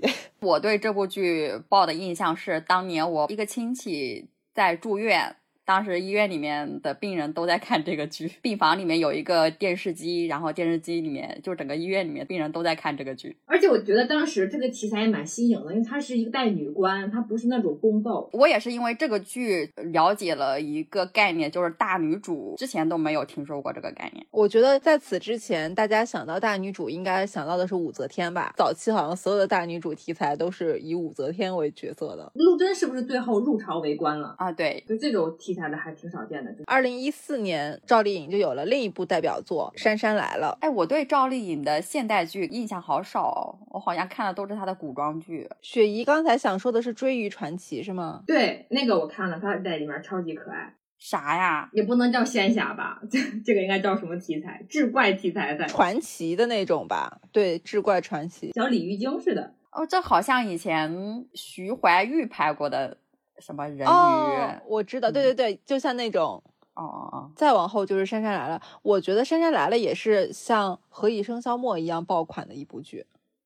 杉杉来了和《微微一笑很倾城》是不是同期播的呀？我好像在追那个《微微一笑很倾城》的时候，隔壁的室友在追《杉杉来了》，微微一笑很倾城好像是一六年的，哦，那还是稍晚一点。但是都是同一个作者的 IP 改编的，对吧？嗯，对，《杉杉来了》之后，他又演了《花千骨》，在二零一五年。哇塞，他的剧还挺密的，就是基本上每年都有爆剧。他跟杨幂一样，就是每年都有一个可以说得上名字的剧，至少。但我觉得这三个都非常现象级，哎，《陆贞传奇》《杉杉来了》和《花千骨》那杨幂没有嘛？人家攻《小时代》《三生三世》，但她那个没有现在这么密，啊她，那个接了几年，隔几年，她这三年连续三年，可以说赵丽颖就成长起来了。二零一六年还有《老九门》，这是不是也很现象级？老九门儿，还还有青云志呢。我觉得赵丽颖的作品还是挺能打的。对，而且他的口碑也很好。对，就是他的作品里，他都是有演技的。而且他的同质化不严重，因为我今天看到一个数据，他是说赵丽颖就是网播这个数据已经超过两千亿，是领跑八五花的，所以在这方面他其实是压杨幂一头的杨幂那两年不是主要是为了对赌嘛，所以接了好多烂剧。烂剧。赵丽颖和杨幂还有一些瓜葛，对吧？因为当年他好像是因为被认为是小杨幂，像杨幂，他不是还发过一个微博，就说不要再把我认错为杨幂了，什么什么的。他说：“为什么总把我认成是杨幂？你们不知道自己的偶像长什么样吗？难道大眼睛、梳中分、拍弓的就是杨幂吗？那会儿女明星还挺像活人的，现在谁敢说这样的话？不敢说呀，现在都说嗯真的是我的荣幸呢。刚刚我们提到了赵丽颖和杨幂的那些纠葛，其实我发现他们俩还有一个交集在冯绍峰上。当年杨幂和冯绍峰炒 CP，那炒的也是非常的热烈，因为我记得他们在快本上还很亲密。年纪小的时候真的分不清楚真假哎。我当时也信了呢。我想说的是，赵丽颖她。虽然之前有和陈晓的那段恋情传了很多年，最搞笑的是陈晓还在华少的访谈节目里面说自己和赵丽颖是炒作。于正不是给他俩认证过吗？于正通过小作文是不是？好像是那种小帅小美的故事。对对对对，就是女孩男孩巴拉巴拉巴拉那种。对对对对对。然后我可以说一下赵丽颖和冯绍峰这对儿，因为我发现他们俩的交集其实很早就出现了。在二零零八年的时候，他们在一个剧组中，那个剧叫《夫妻一场》，当时冯绍峰是演主角的，而赵丽颖在中间是跑龙套的。他们的交集很早，虽然他们是最后合作很多其他戏才在一起的。冯绍峰这个人也很神奇，他辗转于八五花之间。对他和刘亦菲还搭过两次吧？他俩演过那个电影，我忘了叫啥了。刘亦菲演了一个狐狸女孩，二代妖精，二代妖精。他俩之前演的是《鸿门宴传奇》，冯绍峰好像也是梳理他的情史的时候才发现他是一个还蛮多情的人。他在二零一一年的时候拍《宫锁心玉》，和杨幂当时传绯闻，但是好像最终应该是没有在一起。他是不是有追求啊？这个就不太清楚了。很快，二零一二年的时候他就公布了和倪妮的恋情。二零一五年的时候，他和倪妮分手以后，有人发现他和倪妮。分手前和一个陌生女子在吃饭，事后网友发现那个照片里的女子是林允。我还记得我当时看过他们俩一起在迪士尼的很亲密的照片。还有郭碧婷是吧？对，紧接着林允之后，二零一六年冯绍峰又被目睹和宋茜在片场亲密，他俩一起合作了《幻城》。宋茜之后才是。郭碧婷，然后二零一七年被曝和郭碧婷共度三天三夜。二零一七年二月，就是《西游记之女儿国》开机，她和赵丽颖的那个这个电影，我也花钱去电影院看了，就是也很难看。赵丽颖好像因为这个电影对冯绍峰评价很高，她就说自己好像第一次见男人还是怎么样，对他的评价真的很高。他俩是演了这个之后才一起演的《知否知否》。当时的导演还爆料说，其实他俩进组的时候就已经是情侣了。后来就有点马后炮的那种分析，就是说看冯绍峰和赵丽颖在《知否》里面演夫妻的时候的很多下意识的小动作，觉得不像演出来的，就是很自然的那种肢体接触。他俩是不是也是未婚先孕啊？虽然中间赵丽颖挣扎了一下，劈了个叉。当时他俩婚讯爆出来的时候，我其实还蛮意外的，因为我之前没有看他俩合作的作品，我以为这俩是横空出世的一对。他俩是不是没有办婚礼啊？他俩没有，好像是没有哎，就一个官宣那个证，然后两个人在那个家里，赵丽颖坐在地上，蛮高兴的，什么什么的。我记得那张图也被吐槽很多，因为大家觉得很土。其实我觉得那张照片里面，他俩看起来还蛮幸福的。雪姨为啥退出？被诅咒了，咱们的录制真的是。今天断了四次，至少。雪姨，雪姨是不是不知道他退出了？他不会还在巴拉巴拉说吧？雪姨，我知道，我掉线了。哦，你刚才想说啥？我说看那张照片，感觉他俩还挺幸福的。但我觉得他俩看起来让人觉得很意外，你就想象不到这两个人要在一起。那当时杨幂跟刘恺威在一起的时候，我也挺意外的。当时杨幂嫁给刘恺威的时候，看起来眼睛里还是有爱的。就是我觉得他在迎接他的婚姻的时候，应该是有那些小女生的期待的，眼睛里面有光。但是后来很明显错付了。但我觉得赵丽颖可能她是喜欢的角色里的冯绍峰，不是这个人。赵丽颖演戏挺投入的，知否应该对她来说挺关键的吧？他们后来还说，冯绍峰和赵丽颖他们两个结婚以后，其实赵丽颖在私下称呼冯绍峰也是叫的是二叔，因为知否里面明兰嘛，称呼顾廷烨一般都是喊的是二叔二叔。刘诗私下不会叫吴奇隆也叫四爷吧？因为我感觉刘诗诗也一直没有出戏。就是不光我们外人是这样觉着的，连冯绍峰自己可能都是这么觉着。因为他在《奇遇人生》那个综艺里面，我就感觉他表现的特别不自信，他就对于他老婆是不是真的喜欢他这件事儿深表怀疑。他还在节目里面说，他时常会怀疑自己的妻子是因为到了年纪嫁给自己，而不是因为喜欢自己嫁给自己。而且他好像经常生活在那种就是我老婆不爱我了这种恐惧中。这么看着他好像也挺恋爱脑，是吗？对，还挺少见的这种男的。他应该是想和赵丽颖过那种平淡日子，但是赵丽颖应该还是蛮有事业心的，她不会被这个家庭圈住或者怎么样。所以我觉得这一点赵丽颖和杨幂还是蛮像的，他们两个的婚姻并不会成为他们事业的一个绊脚石，也不能叫绊脚石吧，就是婚姻跟事业在他们里面是可以兼得的。然后婚姻不成了之后，就努力搞事业。杨幂真的是很果断吧？她之前不是在《毛血旺》里面有很经典的发言吗？就是如果一个人喜欢我是因为我的钱，那太好了，因为我有钱。用他这段发言点醒一些恋爱脑的女性是吧？但你们有没有发现八五花有个特点，他们好像最后都是因戏生情，而且和。剧中的 CP 走在一起，那是不是早期这些演员演戏的时候，不管说他们演技怎么样，至少是有投入感情的，可以这么理解吗？可是你要这么说，他们合作的男艺人那么多，为啥只跟这个成了呢？杨幂和刘恺威的结合，是不是因为刘恺威当时也有一些背景在，可能契合了他那个时候的一些想法。对对，男人的审美之类的，比如他就是喜欢成熟的。像唐嫣，她早期和邱泽在一起的时候，她肯定就是那种公主梦，就希望找一个王子一般的人。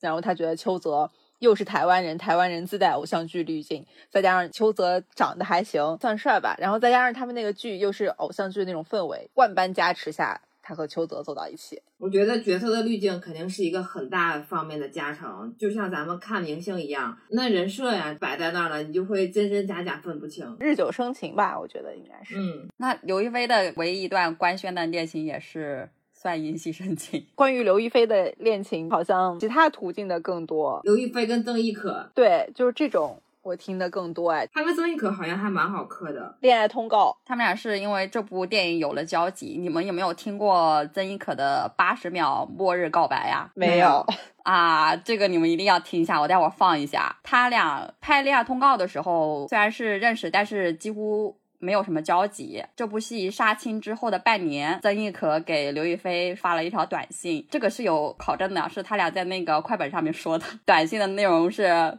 曾轶可说：“我是可可，这是我的号码，有空一起出来玩。”然后这两个人就被频繁的拍到了，经常一起出去玩。到了一一年的时候，刘亦菲她的电影《鸿门宴传奇》上映，曾轶可当时看完电影之后发了一条微博说：“看了，眼里全是一个女人，祝她幸福。”其实我觉得，如果是正常的。不是这也不是说正常啊，如果是普通的两个女孩子发这种微博，我觉得还挺正常的。但是曾轶可人设还有造型方方面面的，就感觉这些信息有点暧昧，对吧？嗯，对，因为我看之前蜜糖就杨幂跟唐嫣热络的时候发的比这个还肉麻呢。他俩还经常一起偷偷的跑到学校里面骑单车。然后刘亦菲那段时间也一直在社交媒体上表现的非常的开心。到了二零一二年的时候，也就是玛雅人预言的世界末日之年，曾轶可曾经在媒体面前说，如果世界末日到来，她要拉着刘亦菲一起逃跑。随后，她就在微博上面发了一段末日告白。你们现在要听吗？要要，你放一放。圣诞那天，你告诉我，世界末日。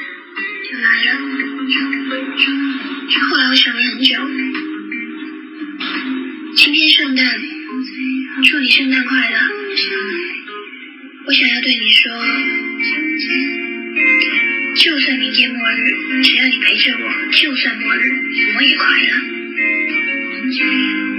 可以不要管末日，不要管结局，不要管一切，和我相爱吧。我们不是只有现在吗？现在。还可以相爱哦，我们相爱吧。哎，怎么确定这个是跟刘亦菲说的呢？因为他之前前不久才在那个媒体面前说，如果是世界末日，他要拉着刘亦菲一起逃跑呀。然后马上就在微博上面发了这段这这样一段告白。反正好多人就说是。曾轶可对刘亦菲表白，导致刘亦菲的经纪公司红星屋还发文澄清了刘亦菲的性取向。确实事儿挺大。对我看到营销号的标题取得特别好玩，营销号的标题是。曾轶可八十秒语音公开示爱刘亦菲，最终被三封休书逼到爆粗口。三封休书是因为刘亦菲的经纪公司发了三个声明吧，澄清刘亦菲是喜欢男的。这个事件以后，他们两个人的关系好像就开始渐行渐远了。至少到目前为止，在社交媒体上面没有看到什么互动。前不久，刘亦菲有两部爆款剧嘛，很多网友都去考古了这一段，不知道应该说是友情还是恋情的。关系，我觉得曾轶可是一个很浪漫的人，就是女明星是不是还挺吃这一套的？因为我记得郭碧婷好像也和曾轶可有一些绯闻，曾轶可还有一首歌，歌词里面大概就是什么北京和台北什么什么的，当时也是广为流传。在刘亦菲和宋承宪分手后，曾轶可创作了歌曲《不如我们重新来过》，而且刘亦菲当时还被传谣过她追求了郎朗，她的回应特别好笑。她就是说，我根本不认识什么郎朗，然后也是最近才了解到这是一位钢琴家。他说，不过弹棉花和弹钢琴对我来说都是一样的。我觉得他的回应好妙啊，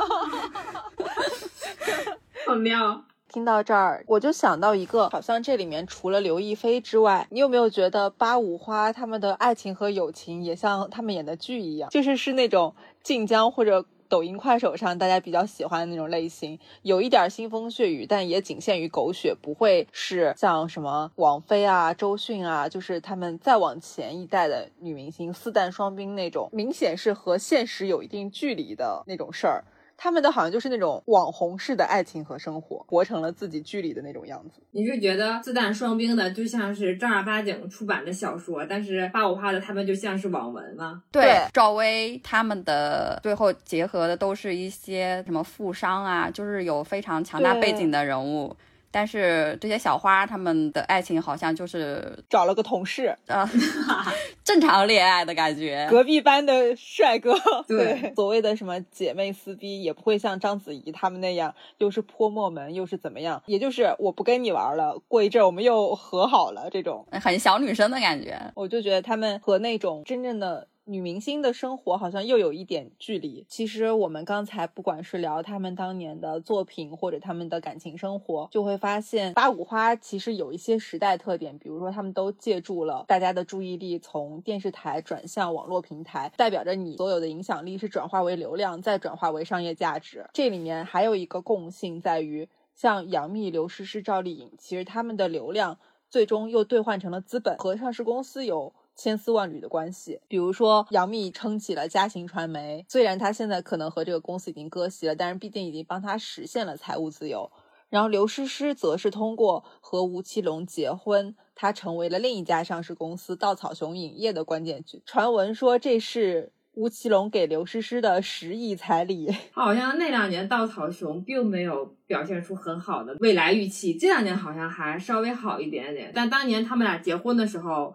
有一点差无此雄，但这个很厉害啊！这个公司背后还有赵丽颖呢，赵丽颖有百分之一的股份在大股东。对的，因为稻草熊这个其实赵丽颖也是因为吴奇隆的关系，他俩当时好像一起合作了《蜀山战记》，进行了片酬置换，所以最终他是出现在股东名单里面。对他们资本或者股权这方面如果感兴趣的话，后续我可以放一些不能说参考文献吧，就一些相关的稿子放在。Show notes 里面，大家可以自己学习一下。我们时间线就应该来到最近几年了，因为八五花其实也是会面临像我们普通人一样的。三十五岁危机到了一个阶段之后，肯定不可避免的是面临转型的问题嘛。但是这里面应该除了赵丽颖之外，所有人的转型都是无效的。去年有一个说法，就是说八五花在横店团建，他们又回到了横店，他们那个熟悉的地方。横店我们就可以看作中国仙侠古偶的集中的地方嘛。在横店团建的包括赵丽颖和林更新的《雨凤行》，杨幂和龚俊的《狐妖小红娘》月红篇，刘亦菲要和。张凌赫合作《长林》，刘诗诗在和刘宇宁合作《一念关山》。唐嫣是没有在工作了，她除了拍了王家卫的《繁花》之外，她就基本上一直在歇着。所以我觉得她还没有算完全复出。我昨天看到一个网友总结的八五花目前的格局是这样的：刘亦菲商务一骑绝尘，唯一三大顶奢代言人属于 Lex Never；杨幂大花之下第一人，爆款最多，血最厚。电影电视剧双开花，别来碰瓷。赵丽颖年年有效播剧，剧圈女王已成功转型误 Q。总结一下就是：刘亦菲咖位 top，赵丽颖剧圈 top，杨幂综合 top。然后还有注释：此处的八五花为广义上的八五花，其他八五花由于太。没有事业心，故没有加入盘点。点名某 堂，总结的还蛮到位的。杨幂就是一直在影视工业的，尤其是这种塑料影视工业里面打转。对，不管她拍的现偶还是古偶，都一股塑料味儿。我觉得她尝试过转型，但是。显然没有成功。他不是还拍过那个文艺电影《宝贝》了吗？他是不是后来又选择到回归到这个自己的舒适区，自己也能驾驭，而且变现也快？我觉得古偶是一个非常有效率的事儿，因为古偶播出的时间很长，你在这中间都是暴露在大家面前，可以一直宣传的。拍摄起来又很快，又不要求演技，你只要美美的那个什么滤镜啊和造型好，基本六十分有了。觉得这也是八五花跟古偶锁死的一个原因。首先。他们的确脸在江山在，的确也能撑得起。脸在江山在这个事儿也是有一定道理的，因为大家相对应的其实是九五花，九五花不是现在也活跃在古偶圈嘛？但是大家总说现在活跃的那些九五花是自大普女，他们在这方面还是有优势的。再加上他们本身出道很多年，流量应该还是比九五花有号召力一点。对呀，你看今天。微博之夜，杨幂的粉丝超级能打。微博之夜后援会微博互动 top 十五，第一名是肖战影音会官微，第二名是蔡徐坤粉丝团官微，第三名是王鹤棣全球后援会，第四名是迪丽热巴后援会。然后杨幂还能排在第十二名，剩下的八五花没有一个在前十五，但是杨幂依然在。哦，对，我觉得剩下的八五花已经不具备我们现在所谓的实体饭圈的规模了。他们可能有一些饭圈的组织，但是像现在 TFBOYS 或者那些新流量那种很能打、很有实力的粉丝，就是没有那个群体了。但是杨幂的粉丝就可以迎接现在的潮流。我就在小红书上刷到过他们的那个宣传海报，全体马蜂加入我们，为蜜而战。补号进群，紧跟数据库，养权重必胜。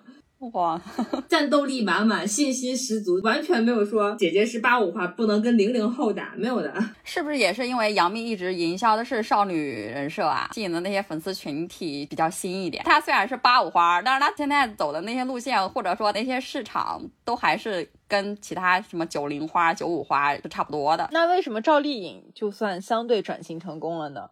因为我感觉现在大家提起演技，对小赵还挺肯定的，而且她还拍了农村剧。还拍了那种大女主年代剧，比如说《风吹半夏》和《幸福到万家》。我觉得还是赵丽颖她在演戏这方面是有自己的追求，而且她算是有一点点能力可以达到一些的吧。呃，只能说跟其他的华对比吧。对对对，因为她自己演技也不是有多牛，而且我觉得小赵她的气质比较那个，我嗯，这里不是说她不好的意思，我是觉得她可能比较。接地气，相对来说，他可以接受的角色的范围更广一点。农村题材的，我觉得杨幂可能就演不来。我觉得杨幂不只是农村题材演不了，她大多数题材都演不了。我今天看稿子的时候，发现之前罗贝贝对杨幂有一个形容还挺恰当的，他就说杨幂像一个二点五次元的人，就是你看到她的时候，她永远是美图滤镜加配音，所有人跟她必须一起进入这个氛围。你才会觉得比较舒适，就好像找了一群真人来演漫画一样。而且他那个声音听得我太难受了。我不是说他声音不好听或者怎么样，可能有的人喜欢杨幂的声音，让我想到了我昨天晚上看的《铃芽之旅》，这两天被吹爆的新海诚的。动画电影，但我很不喜欢。我这里就要冒犯一些宅男和新海诚的爱好者了。就是我觉得那个女主角铃芽全程那个声音就是又尖又细，夹子音，高八度，超级夹子音，特别难受。听了我就像那个指甲划黑板那种感觉一样啊！我已经很难受了。听杨幂说话就是这种感觉。我觉得咱们现在讨论的八五花，就没有一个人是把演戏当成一个艺术的事情去做，就是他们没有一个人会想自己将来能够被称为为老戏骨，他们应该。就只是想把这个当成一个工作赚钱而已吧。但是杨幂她早年不是有这方面的追求了吗？她有一句名言，她想做一个人民女演员还是啥？什么人民艺术家之类的。我觉得他们现在已经没有办法在演技这条路上更进一步了，因为他们根本没有生活。我自己觉得你要。演戏，一方面是你有天赋，另一方面就是你要有对生活的理解或者积淀。赵丽颖能转型成功，跟她早年间的经历可能也有一些关系。她本身就不是出生在这些条件较好的家庭里面。你说她也打过工，回来再接这种比较接地气的剧的时候，就会让我们觉得稍微的真实一些。我觉得就是你以前的经历对你本人进圈子以后的气质影响也很大。那你说？赵丽颖虽然在演艺圈很多年，但我觉得她有些思维方式或者怎么样，好像还是蛮接近我们普通人的。因为我看到一个片段，在中餐厅的时候，有关孩子的抚养权，宁静和赵丽颖聊天的时候，宁静问她为什么不抢抚养权，赵丽颖说，因为。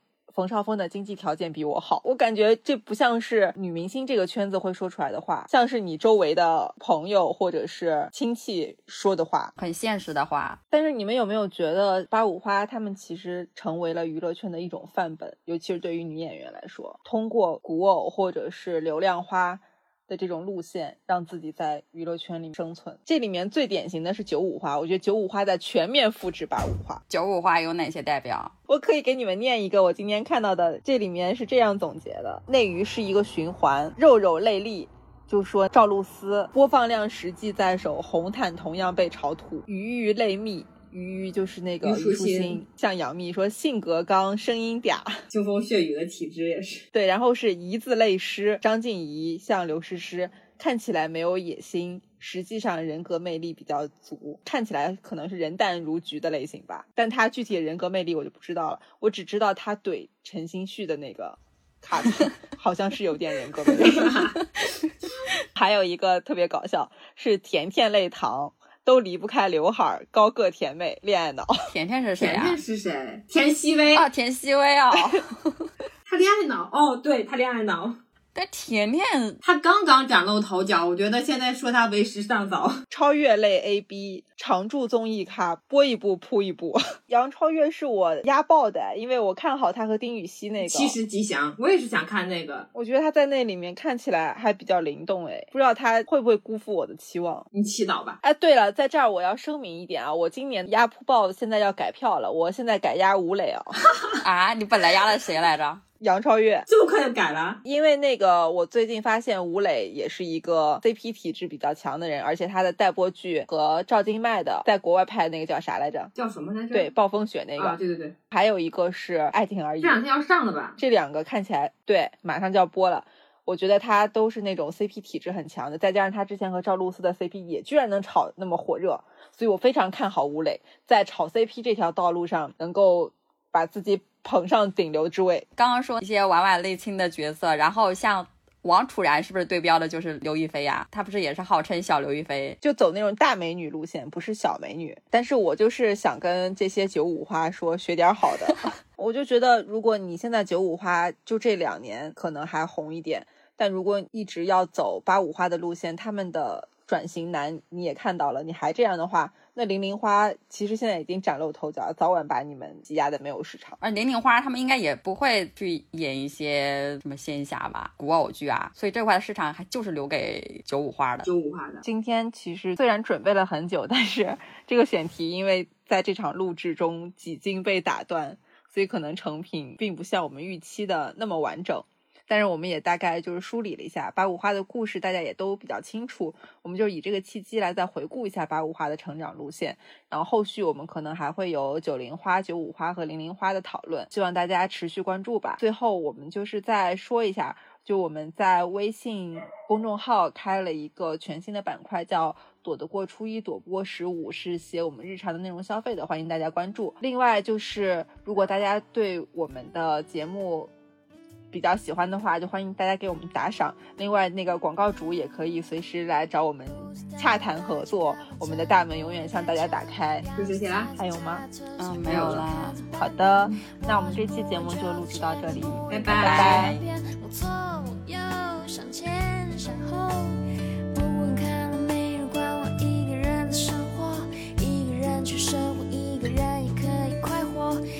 讲讲我的故事，你可能是心失望，失恋。